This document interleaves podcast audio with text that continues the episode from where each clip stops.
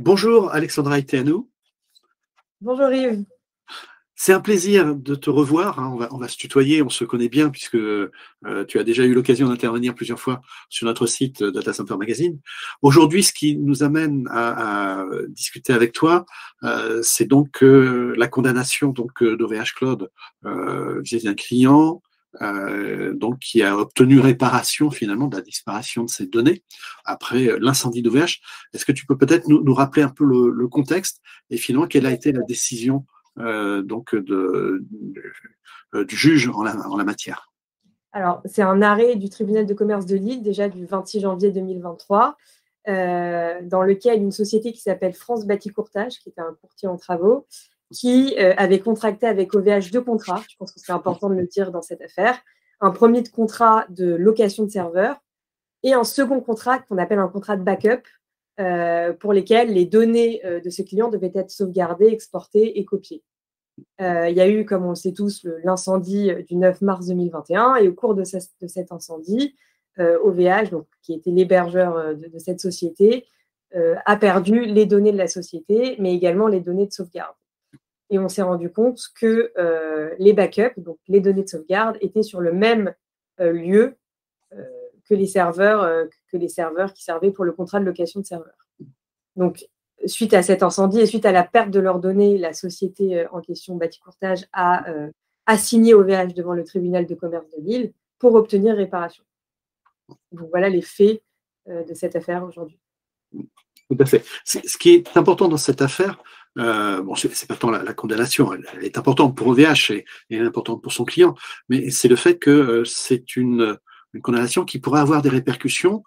Euh, Qu'en est-il exactement? Et je crois que tous les opérateurs de cloud et de data center vont être évidemment concernés par cette décision.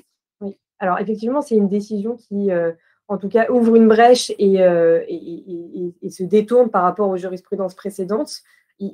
Déjà, il faut peut-être préciser que OVH a été condamné à près de 100 000 euros, 100, 101 000 euros de, de dommages et intérêts, donc c'est une somme quand même conséquente.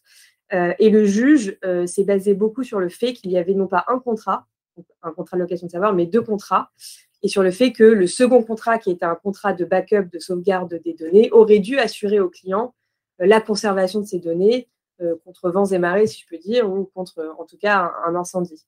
Alors, il y, a, deux, choses euh, que les hébergeurs comme OVH, mais d'autres hébergeurs aussi, mettent en avant en général pour limiter leurs responsabilités dans leur contrat. C'est tout d'abord la force majeure euh, et c'est les clauses limitatives de responsabilité. Donc, c'est les, deux euh, aspects contractuels, souvent, qui limitent la responsabilité d'un hébergeur dans un contrat d'hébergement.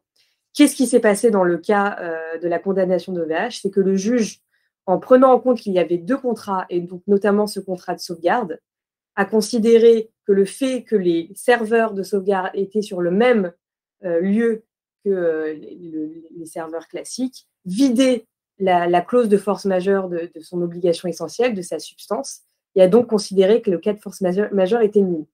Quelle a été la réflexion du juge, la logique? Le juge s'est dit, euh, on peut pas, les données de sauvegarde sont là justement pour pallier ce genre d'événements, euh, épidémie, incendie, etc. Quel est l'essence même de la limiter euh, avec la force majeure si on ne peut pas si, si, si, on ne peut pas avoir accès à ces données? Donc, elle, a fait d'abord tomber la clause de force majeure. Ça, c'est la première chose qu'elle a fait. Donc, toujours en se fondant, la Cour s'est fondée sur le fait qu'il y avait deux contrats. C'est important de le préciser.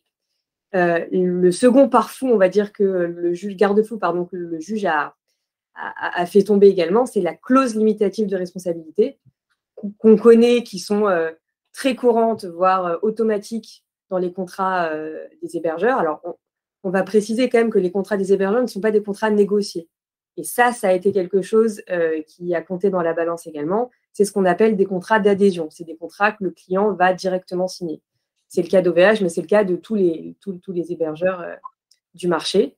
Et cette clause limitative de responsabilité limitait la responsabilité d'OVH aux six derniers mois de paiement du client.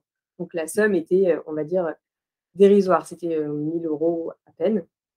Et le juge a considéré que du fait que ce contrat était un contrat d'adhésion, donc n'était pas un contrat négocié, cette clause crée ce qu'on appelle un déséquilibre significatif et devait donc être annulée. Et donc, elle a fait tomber cette seconde limitation de responsabilité qui était la clause limitative de responsabilité en se fondant sur le fait que le contrat était un contrat d'adhésion. Alors, on, sait que sur ce type de décision de justice va se poser après la question de la jurisprudence. C'est-à-dire, est-ce que euh, finalement cette décision va être étendue ou pas? Pour l'instant, on n'a pas la réponse, mais euh, imaginons qu'elle soit étendue. Qu'est-ce que ça va changer pour les gens qui, comme les, opérateurs de data center, proposent des solutions d'hébergement? Alors, ce qu'il faut peut-être déjà préciser, c'est que c'est une décision de première instance. Euh, et que dans ce cas-là, OVH peut faire appel, et que si OVH fait appel et que le juge la Cour d'appel donne raison au tribunal de commerce de Lille, ça sera quand même une décision qui euh, pourrait en, tout cas durer. Donc on est quand même au premier stade et des incertitudes, mais ce qui est sûr, c'est qu'une décision comme ça, qui est quand même une première dans la matière, ouvre une brèche et donne des indications, euh, comme tu le dis, euh, pour les futurs contrats des hébergeurs. Alors, ce qu'on peut conseiller dans ces cas-là, c'est déjà le fait d'avoir deux contrats distincts et d'avoir un contrat de backup de toujours externaliser et, placer les données de sauvegarde dans des serveurs euh, externes et dans des lieux différents. C'est vraiment ce qui a fait la différence dans, ce, genre de, dans, contrat. Euh, et qu'ensuite, euh, pour la clause limitative de responsabilité, on est malheureusement, et je pense que ça ne changera pas ça, on restera dans des contrats d'adhésion avec ce genre de gros groupes. Je ne pense pas qu'on arrivera à un stade où des clients pourront négocier des contrats avec ce genre d'hébergeurs. Mais ce qui est sûr, c'est que ça va obliger les hébergeurs à revoir leurs clauses limitatives de responsabilité, et peut-être en augmentant, par exemple, les plafonds ou en laissant peut-être une marge de négociation possible pour ce genre de clauses. Mmh. Donc, pour, résumer, au-delà de, l'affaire OVH, on risque d'avoir un, changement profond dans les usages autour de ce type de contrat et il y aura des choses à ce moment-là. Et on sait à la mode américaine que plus on change et plus on vient, on va venir dans des modes procéduriers. Euh, donc on aura le plaisir de vous retrouver, Alexandra. Avec plaisir. Merci en tout cas, Yves, de m'avoir reçu. Merci à toi, Alexandra. Au revoir. Au revoir.